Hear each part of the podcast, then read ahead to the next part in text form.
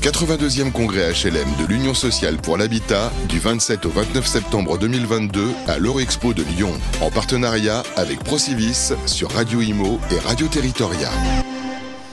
Bonjour, bienvenue à tous. On est ravis de vous retrouver sur Radio Imo, Radio Territoria pour un sujet brûlant. On va parler euh, de la pertinence du patrimoine des bailleurs sociaux pour le développement numérique du territoire. Cette fracture numérique, on le sait, les Français bah, sont attachés à leur smartphone, à leur tablette, à tous leurs outils numériques et pourtant, on a encore des zones blanches. Heureusement, des opérateurs sont là pour couvrir l'ensemble du territoire et même pour peut-être aider les bailleurs sociaux en plaçant des antennes, antennes relais euh, qui diffusent ensuite eh bien, les ondes qui nous permettent justement d'avoir tous ces outils numériques.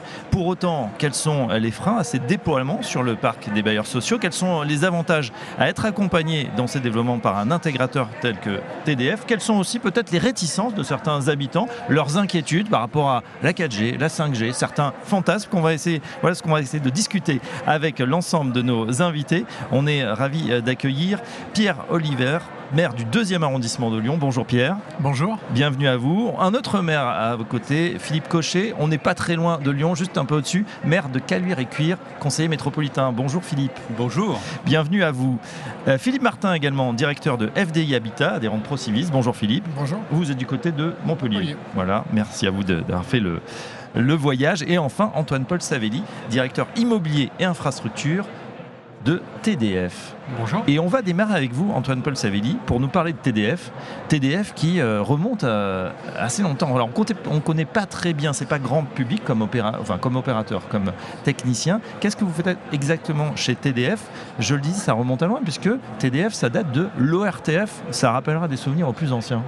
Tout à fait. En fait, TDF est un, un opérateur d'infrastructure euh, engagé depuis euh, très longtemps sur la collectivité euh, et le déploiement du numérique, puisque initialement nous euh, avions déployé le réseau de télé et de radio que nous exploitons toujours euh, pour, pour couvrir toute la France et, la métro, et les Outre-mer en, en médias. Depuis une vingtaine d'années, nous avons mis à disposition des opérateurs télécoms notre infrastructure pour accueillir les réseaux téléphonie mobiles. Oui. Et nous continuons notre déploiement en travaillant avec les partenaires et les bailleurs sociaux pour étendre cette couverture euh, sur des infrastructures qui ne nous appartiennent pas en propre et qui permettent de valoriser le patrimoine euh, des bailleurs sociaux. Voilà, et donc euh, télé, radio à la base, on est bien placé ici, même si on est sur une radio digitale. Euh, Aujourd'hui, on a besoin de ces outils numériques pour accéder justement, je le disais, à, à tous, nos, à tous les services euh, numériques évidemment. Ça veut dire qu'on a de, plus en plus besoin d'antennes, et ces antennes, souvent, elles sont alors, soit en race campagne, mais euh, au cœur des villes, sur les immeubles. Tout à fait. Euh, le, le patrimoine urbain euh, aujourd'hui est au cœur des stratégies de déploiement des opérateurs télécoms. Alors nous, TDF, nous n'exploitons pas ces antennes, hein, c'est vraiment le, le métier des Orange, SFR, Mhm. Bouygues et Free. Par contre, nous nous positionnons comme un acteur neutre qui fait le lien entre le bailleur social, entre les collectivités et les opérateurs pour assurer un déploiement dans les meilleures conditions, qu'elles soient euh, euh, techniques, environnementales, de discussion avec les partenaires, euh, les locataires, qui sont un vrai, Ouais. un vrai enjeu, et on en parlera, je pense, euh, avec notre débat de- de- des bailleurs sociaux. Oui. Donc euh, voilà, TDF est au milieu de cet acteur. euh, on essaie d'être un tiers de confiance euh, pour tous les partenaires. Philippe Martin, je me tourne vers vous, euh, directeur de FDI Habitat. Un mot d'ailleurs justement de, de FDI Habitat, est-ce que vous pouvez nous décrire la structure On va brancher votre micro. Allez-y. Dans FD Habitat est une petite société HLM qui a un patrimoine de 7000 logements qui est réparti sur le, le territoire hérolté avec 3000 logements sur la métropole de Montpellier principalement. Euh, nous avons signé euh, dernièrement, l'an dernier avec TDF, un partenariat Hum. justement pour euh, équiper les potentielles toitures de nos, de nos résidences. Et, et effectivement, ce, dont on se rend compte, c'est qu'on a besoin d'un opérateur un petit peu neutre pour accompagner et, engager les discussions à la fois avec les collectivités locales et avec les locataires, puisque euh, on se rend compte à l'usage que effectivement la concertation et l'explication sont le maître mot euh, dans le déploiement des infrastructures, puisque euh, les infrastructures de, télé- téléphoniques, puisqu'effectivement, comme, comme on le disait précédemment, tout le monde veut que le téléphone marche, mais personne de l'antenne se au-dessus de son toit. Et voilà, c'est vrai que ces antennes, ça peut faire un petit peu peur. Expliquez-nous justement pour vous, Bayer justement, quel est quel est l'apport finalement de TDF C'est quoi? C'est une aide, c'est une sorte de redevance? Comment ça fonctionne? à, la fois, c'est à la fois c'est déjà c'est une, une, source de revenus puisque TDF on, on loue nos toitures à TDF qui effectivement fédère ou, travaille avec les les opérateurs pour installer les antennes sur le toit. Nous, ça nous permet d'avoir des revenus, euh, des revenus, complémentaires à notre activité et revenus complémentaires dont on fait partager les bénéfices avec les résidents. C'est aussi un plus à cette époque effectivement où les charges locatives augmentent. Donc on, diminue les charges locatives de la résidence par euh, une cote-part de la participation qui nous est versée par TDF. Mmh. Donc euh, voilà, un, partenariat euh, gagnant-gagnant, même si on va le voir, il, peut y avoir des, réticences. Pierre-Oliver, maire du deuxième arrondissement de Lyon, on est dans les meilleurs quartiers, citez-les pour ceux qui connaissent.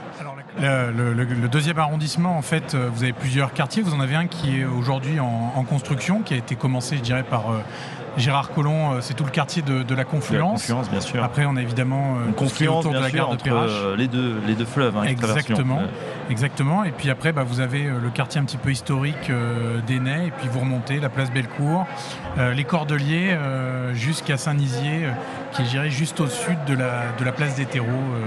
donc voilà un petit peu le deuxième arrondissement, 33 000 habitants. Ouais, 33 000 habitants, c'est vraiment le, centre hein, de, de, cette, belle ville de Lyon, avec des prix évidemment à l'avenant qui s'envolent. Une question justement euh, connexe, bien évidemment. Est-ce que vous êtes euh, euh, aussi dans cette, perspective? Évidemment, tout le monde a besoin de, son Internet hein, au jour le jour. Est-ce que c'est aussi une problématique que vous trouvez au cœur de la ville de où il y a suffisamment de densité aujourd'hui des réseaux? Aujourd'hui, on a très peu de zones blanches sur le, sur le centre-ville de Lyon. En tout cas, moi, j'en ai pas constaté particulièrement. Après, c'est vrai que la donne a un petit peu changé depuis deux ans, puisque la ville de Lyon, maintenant, nous avons les écologistes qui, gouvernent. Et c'est vrai qu'eux, pour le coup, c'est un vrai sujet sur lequel euh, ils s'interrogent, parce qu'on sait qu'il y avait eu notamment euh, un moratoire sur la 5G. Ça a été euh, pour eux un vrai axe fort de leur campagne. Et là où nous, de l'autre côté, je dirais groupe d'opposition, moi je fais partie euh, des Républicains, ben voilà, on est plutôt dans la logique de dire pour attirer de nouvelles entreprises, pour attirer, euh, je dirais, de nouvelles personnes sur cette métropole qui est extrêmement dynamique, mm. on a besoin d'avoir les dernières technologies, on a euh, des grandes entreprises, on a des grands laboratoires pharmaceutiques dans le quartier de Gerland. Ben pour continuer d'attirer tous ces emplois et toutes ces grandes entreprises, on a besoin d'être à la pointe et pour être à la pointe, il faut investir massivement sur ces dispositifs. Mm. Investir massivement ou du moins avoir ces installations et ces infrastructures. Pour que Calure et Cuir, euh, monsieur le maire, comment ça se passe? Là aussi, on ne va pas se passer non plus la, je sais pas, de la 5G, mais déjà le 4G. 4G et puis surtout je crois qu'il y a une évolution au niveau de l'acceptabilité notamment des antennes. Moi j'ai connu la première période où quand il y avait une antenne, il y avait automatiquement donc un, collectif qui s'organisait pour euh, dire attention c'est dangereux etc. etc. Aujourd'hui, on en est maintenant, et surtout la démarche que la commune de Caluire a organisée, ça a été de faire en fait euh, euh, deux fois par an un certain nombre de mesures par rapport aux antennes qui existent et par rapport au périmètre où celles-ci émettent. Et donc, ça a permis d'objectiver les choses, parce qu'après, vous savez, la complexité dans ce genre de domaine, c'est que le fantasme prend le pas sur la réalité. Et donc, aujourd'hui, euh, on est confronté non pas à un problème de développement, et je remercie effectivement, parce que quand il y avait des zones blanches, on a connu la période de zones blanches, et nos concitoyens nous interpellaient à juste titre en disant mais comment se fait-il? On est à côté de Lyon, comment se fait-il que nous ne soyons pas couverts euh, donc aujourd'hui par la 3G à l'époque puis la 4G Et euh, aujourd'hui ça, n'est plus vraiment le, cas, mais par contre on est confronté à un autre sujet alors qui est connexe, c'est qu'une partie de la population est très éloignée de tout ce qui concerne en fait le numérique. Et donc le rôle de notre commune et aujourd'hui au niveau de Caluire et Cuire, ce que nous avons mis en place, ce sont des médiateurs qui permettent progressivement, n'oublions pas qu'il y a presque un quart de la population française qui est éloignée de tout ce qui touche au numérique. Et ils voient un certain nombre d'équipements qui sont en train de se faire et eux restent à côté de tout ceci. Et justement, on a mis en place un système qui permet progressivement d'amener un certain nombre de membres de la population à dire regardez, vous n'êtes pas exclus, on essaye au contraire de faire en sorte que vous soyez un peu plus à l'aise. C'est un travail de long terme, mais n'oublions pas qu'il y a quand même un quart de la population française française qui se sent exclue et qui parfois n'est plus en capacité d'exécuter des actions toutes simples. Ouais. actions toutes simples, on les rappelle, hein, parce que c'est le digital, le numérique, il est dans nos vies tous les jours. Ça va être euh, la banque où on ne va plus, euh, ça va être maintenant l'affranchissement postal qu'on peut faire, mais ça peut être aussi les impôts, ça peut être des, choses, bien sûr, qui concernent directement la ville. Je veux revenir justement sur ces arguments ou contre-arguments sanitaires. C'est vrai qu'on a quand même des fois des, engouements comme ça, ou des, des moratoires de certains qui disent non, cette nouvelle technologie, la 5G, on la maîtrise pas, c'est ultra dangereux. Alors je vous passe euh, tous les délires avec euh, les injections euh, de vaccins qui nous donneraient automatiquement la 5G. Moi j'aimerais bien, pourquoi pas. comment on fait pour démonter ça, pour expliquer? Je pense qu'il ne faut pas nier le fait qu'une nouvelle technologie inquiète. On a vécu la même chose sur la 3G, la 4G, donc il faut d'abord expliquer aux gens à quoi elle sert mm. et comment on la maîtrise. Il faut savoir que les normes d'exposimétrie sont très contrôlées. Il y a des normes mondiales, des normes françaises, et il y a la possibilité de demander à la NFR de faire des contrôles euh, d'exposition en tout point, euh, si on pense qu'il y a une antenne qui émet plus que raisonnable. En 2020, sur euh, l'ensemble des contrôles qui ont été faits par la NFR, aucun n'a montré une exposition supérieure à 1 volt par mètre. il faut savoir que la norme, elle est entre 30 et 60 volts par mètre en fonction de la, bande de fréquence qu'on utilise. Donc 1 volt par mètre versus 30 à 50. On est nous-mêmes en France très protégés euh, par euh, des lois qui contraignent une action volontaire des opérateurs télécoms de diminuer la puissance de leurs antennes, quitte à démultiplier, et ça c'est la contrepartie, c'est-à-dire que si les antennes sont moins puissantes, on va en mettre un petit peu plus. Donc ça augmente le problème d'acceptabilité visuelle. Par contre, le risque diminue très fortement euh, pour les concitoyens. Euh, en préparant cette émission, j'ai appris qu'il y avait plus de risques finalement en étant en face du micro-ondes pendant qu'on faisait chauffer, euh, réchauffer son plat cuisiné, ou même peut-être en face de son ordinateur comme je suis actuellement, que euh, finalement avec l'antenne 5G sur le toit. Alors tout à fait, tous nos équipements électroniques rayonnent. Mm. Euh, donc en effet, et certains sont très proches de nous. On a des téléphones portables dans les poches, on a beaucoup d'équipements électroniques. Une antenne, elle est sur le toit, elle est réglée pour être complètement inoffensive et elle est contrôlée. Et le rôle de TDF en tant qu'acteur neutre, c'est aussi de garantir aux bailleurs sociaux et à la mairie que, bah, une fois que l'antenne sera installée, elle aura été installée conformément au cahier des charges techniques qui avait été fait par des experts en amont. Et donc le risque pour la population, euh, qu'elle soit en dessous ou en face de l'antenne, est complètement euh, nul euh, selon les normes. D'accord. Philippe Martin, est-ce qu'on arrive à, l'expliquer facilement aux, habitants Est-ce qu'il faut faire de la, pédagogie Est-ce que voilà, notre, ami Antoine Paul s'avait dit, il est complètement inaudible par certains qui disent de toute façon on n'y arrive pas toujours. Mm. il, faut, il faut essayer, on n'arrive pas toujours. C'est vrai que c'était plus, plus compliqué à l'origine sur les anciennes installations qu'aujourd'hui. Qu'aujourd'hui, c'est vrai que les, mentalités évoluent. Toujours est-il, c'est que aujourd'hui, nous, on n'ira pas et on ne peut pas aller contre les locataires. Ça veut dire que si on a une levée de bouclier, ben, tant pis, euh, on ira s'installer ailleurs ou on fera moins de travail ailleurs. Mais on ne peut s'installer ni contre la vie des locataires, ni contre la vie de la collectivité, parce que certaines collectivités aussi euh, nous, mettent des contraintes en termes esthétiques et en termes d'esthétique même que les, bien que l'esthétique soit améliorée, mais aujourd'hui, comme je disais en, préambule, euh, aujourd'hui tout le monde doit être fédéré autour de ces projets-là et on n'ira pas contre ni la collectivité ni, les locataires. D'autant que vous le disiez, hein, ça représente une, une manne assez importante. Euh, aujourd'hui, on sait, on est face à une flambée des coûts alors énergie, mais des charges de copropriété d'une manière générale, là, ça peut permettre de réduire la, facture de manière significative, ça, Martin. Ça, c'est chaque, chaque bailleur social euh, gère, le sujet comme il veut, effectivement. Les, redevances qui sont, qui sont versées par l'installation, aujourd'hui, soit le bailleur euh, en bénéficie et s'en sert pour, son pour le développement de l'entreprise. Mais nous, il nous a semblé important de faire partager euh, aux locataires de la résidence une partie de cette redevance-là, qui permet aussi d'augmenter l'acceptabilité pour les locataires en place. Hum. Euh, Philippe Cochet, justement, sur ce, sur ce thème euh, d'acceptabilité On est confronté à une réalité, c'est aujourd'hui euh, la légitimité qui est remise en cause pour quel que soit niveau. Sur on l'a vu par exemple, vous citiez le cas du vaccin. Aujourd'hui, ce que disent les opérateurs, les gens ne le croient pas. Et c'est pour ça que quand je vous parlais tout à l'heure d'objectiver les choses, et c'est pour ça que les fantasmes, comme évoquait euh, Pierre-Oliver à l'instant, euh, concernant les, les Verts qui dirigent la métropole de Lyon, ils sont contre la 5G.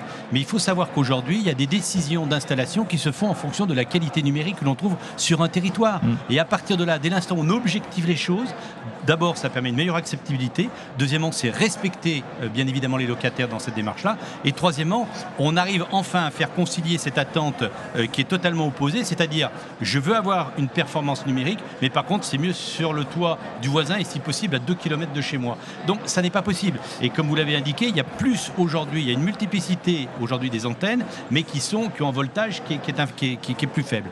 Euh, dernier point qui me semble également important, si on vivait dans un monde idéal, ce serait bien que les quatre principaux opérateurs arrivent à se mettre d'accord pour avoir une antenne commune. Mais bon, je ne sais pas si on vit, euh, si c'est souhaitable, si c'est souhaité, si c'est techniquement possible, mais ça simplifierait, je pense, pas mal de choses. Alors, euh, techniquement, c'est pas évident, hein, je crois, parce qu'il faut qu'il rayonne dans toutes les directions, chaque, euh, chaque antenne. donc, il pourrait, il pourrait y avoir quoi, des, faisceaux qui se croisent. Je ne suis pas technicien. Techniquement, ça, ça, peut exister. Maintenant, chaque opérateur a sa structure de réseau. Il faut ensuite renvoyer le signal vers, eh vers le réseau de chacun des opérateurs. Ensuite, ils sont concurrents. Hein, donc, forcément euh, dit trivialement, ils se tirent un petit peu la bourre, surtout des zones extrêmement denses comme, euh, comme Lyon, comme Caluire. Euh, voilà, donc, je dirais que ce n'est pas à moi aujourd'hui de me prononcer sur la, faisabilité d'une telle option. Oui, mais on peut avoir des choses effectivement comme oui, me permettre, RTE au niveau de l'énergie électrique qui gère en fait la structure de diffusion et après les acteurs peuvent être bien sûr divers et variés. Est-ce que c'est une question Mais simplement, imaginez bien que pour l'aménagement du territoire, c'est plus compliqué de gérer quatre antennes qu'une. Voilà. Mm, mm, c'est vrai. Et puis euh, ce que vous disiez, euh, Philippe Cochet, effectivement sur euh, la construction des antennes, ça se, j'ai l'impression de l'avoir déjà entendu, mais pour la construction tout seul. Hein. c'est-à-dire, je veux bien qu'on construise, mais dans le village d'à côté. Pierre Oliver, comment on dépasse justement ce clivage entre un peu, voilà, idéologique posé, d'un côté attention, santé, warning on fait, fait rien parce que pour l'instant on n'est pas sur de la techno, ben, ça peut prendre euh, des années. Et euh, justement, ce que vous expliquez, c'est-à-dire des entreprises qui sont là, qui veulent avancer, qui ont besoin de ce numérique pour se développer. Y a quand même plusieurs choses. Dans un premier temps, et Philippe Cochet l'évoquait un petit peu tout à l'heure, je pense qu'il y a une sensibilisation au sens large. Mm. On a quand même de la chance, on est dans l'Union européenne, on est en France, on a des lois qui nous protègent. Aujourd'hui, qui nous protègent, quelle que soit l'exposition qui est la nôtre, que ce soit euh, des émissions de gaz à effet de serre, que ce soit, euh, je dirais, à euh, des émissions électriques, enfin, quel que soit aujourd'hui le segment, aujourd'hui, on a des lois qui nous protègent. Et ça, je pense que c'est important de le rappeler à nos concitoyens parce que souvent, on met de l'émotionnel dans le débat public. Euh, on fait du sensationnel, on fait du buzz, mais la réalité c'est qu'on est dans un monde extrêmement complexe où euh, finalement il y a différents intérêts qui se, qui se rencontrent et nous notre rôle en tout cas d'élu local c'est de faire en sorte que tout le monde puisse cohabiter, trouver sa place et réussir à avancer en ayant aussi la conscience sociale des choses parce que notre but, ben, quand on dit on veut aider ces entreprises-là, notre but c'est d'avoir le plus d'emplois possible pour évidemment, euh, nous, la métropole paye le RSA, euh, paye les prestations sociales. Ben, pour que tout ça fonctionne, il faut bien qu'il y ait des entreprises derrière qui créent de la richesse, qui créent de la valeur. Et donc c'est pour ça que nous, notre rôle aujourd'hui, c'est de veiller à cet équilibre. On est élu pour ça. On est élu, si on est bon, eh ben, on est réélu. Si on est moins bon, on ne l'est pas. Mais en tout cas, notre rôle, c'est de veiller à tout ça. Mm. Mais est-ce que, euh, je dépasse un peu le débat, est-ce que dans le principe de, précaution, hein, qui est très fort en France, on en fait déjà un peu trop C'est-à-dire euh, de se dire, voilà, on, délimite le, terrain, finalement on prend pas de risque, on essaye d'avoir des normes un peu plus draconiennes que les autres. Aujourd'hui c'est le cas. Aujourd'hui on a des normes qui sont plus draconiennes que l'ensemble de nos concurrents mondiaux. Parce que euh, quand on a une entreprise, aujourd'hui elle n'est pas en concurrence avec celle de Givor ou de Villefranche, elle est en concurrence avec euh, euh, la Corée du Sud, avec les États-Unis, avec l'Amérique latine. Mmh. Aujourd'hui on, est dans un monde globalisé et donc pour que nos intérêts puissent prévaloir, on a des lois qui nous protègent, mais qui permettent quand même à, toutes ces entreprises euh, d'avancer. Et puis aussi, il faut rappeler quelque chose, c'est que certains se revendiquent euh, chercheurs, connaisseurs, etc alors qu'en réalité, ils n'ont pas plus de connaissances que tous ceux qui produisent ces technologies-là et qui, eux, ont étudié et ont euh, mené les enquêtes de fond pour justement savoir quelle est l'exposition de nos concitoyens. Et c'est aussi important de les écouter parce que c'est pas parce qu'une entreprise produit une étude qu'elle est forcément fausse. Et Philippe Cochet le disait très justement tout à l'heure, on a tendance à croire que si c'est une entreprise privée qui l'a fait, c'est forcément faux. Ben non, je pense qu'au contraire, il faut euh, faire confiance à ceux qui savent, à ceux qui ont l'expérience, parce que quand on a plus de 60 ans d'existence sur le territoire français, on a un savoir-faire, on a une connaissance, on a déjà eu peut-être des problèmes à régler, et donc c'est pour ça qu'on doit faire confiance à ces acteurs. Hum, d'ailleurs, pour en savoir plus, c'est vrai que vous éditez des fiches hein, chez TDF autour des ondes, justement, les réseaux télécoms en toute sécurité. Euh, pour les, bailleurs, il y a également équipement télécom, comment optimiser le rendement de votre parc immobilier grâce euh, justement à, l'installation de ces, antennes. Euh, vous me disiez également, euh, Planto Savelli, que ces antennes, elles sont en train de se, réduire aussi, hein. c'est-à-dire qu'elles s'intègrent de plus en plus dans le paysage. Il y en a certaines même qui sont invisibles. Alors, il y, a un effort très important qui est fait au sens de l'intégration paysagère. Et dès qu'on va être dans des zones très tendues, où l'acceptabilité peut être un petit peu plus faible, on peut travailler à des intégrations en fausse cheminée, en des, antennes qui vont être en façade mais complètement masquées, habillées. Euh, c'est un coût, bien sûr, mais bon, c'est euh, un coût qui est porté aussi par toute la communauté euh, télécom. C'est un bah, confort visuel et il faut faire avancer, il faut faire avancer le réseau et nous sommes tous sensibles à la beauté de nos villes. Et donc, c'est vrai que la France est très protégée par rapport à d'autres pays. J'ai vu des. Aujourd'hui, on m'a envoyé une photo de Madrid avec un, immeuble magnifique qui vient d'être rénové. Il y avait sept antennes dessus. Voilà, donc aujourd'hui, ça, c'est un vrai pouvoir que la France, que les législateurs euh, ont eu de nous euh, contraindre un petit peu à, encadrer et à bien intégrer visuellement euh, ces, antennes qui sont de plus en plus présentes dans notre quotidien. Et voilà, et à ce moment-là, c'est vrai que si ça ne se voit pas, à ce moment-là, bon, on peut imaginer et qu'en plus ça ramène des ressources pour, la, pour le bailleur, c'est plutôt pas mal. Oui, Pierre-Oliver. C'est-à-dire que par exemple, on, prend, on parlait du centre-ville de Lyon, euh, nous on est dans un secteur UNESCO, et donc on a une large partie de nos toitures, de nos façades qui sont, euh, qui sont classées euh, sur toute cette partie de Lyon, et donc évidemment que l'intégration aujourd'hui est prévue, et l'ensemble des acteurs, quels qu'ils soient, travaillent à cette intégration, et c'est vrai que c'est important aujourd'hui d'avoir des paysages qui sont esthétiquement beaux. Mm. en tout cas, c'est ce qui fait rayonner aussi une ville, et en tout cas la nôtre. Philippe Martin aussi, je voulais vous entendre sur ce sujet. Hein. c'est vrai que c'est important aujourd'hui. il ne faut pas simplement que ça soit confortable. Les gens ont envie aussi de s'identifier, d'avoir un habitat agréable et joli.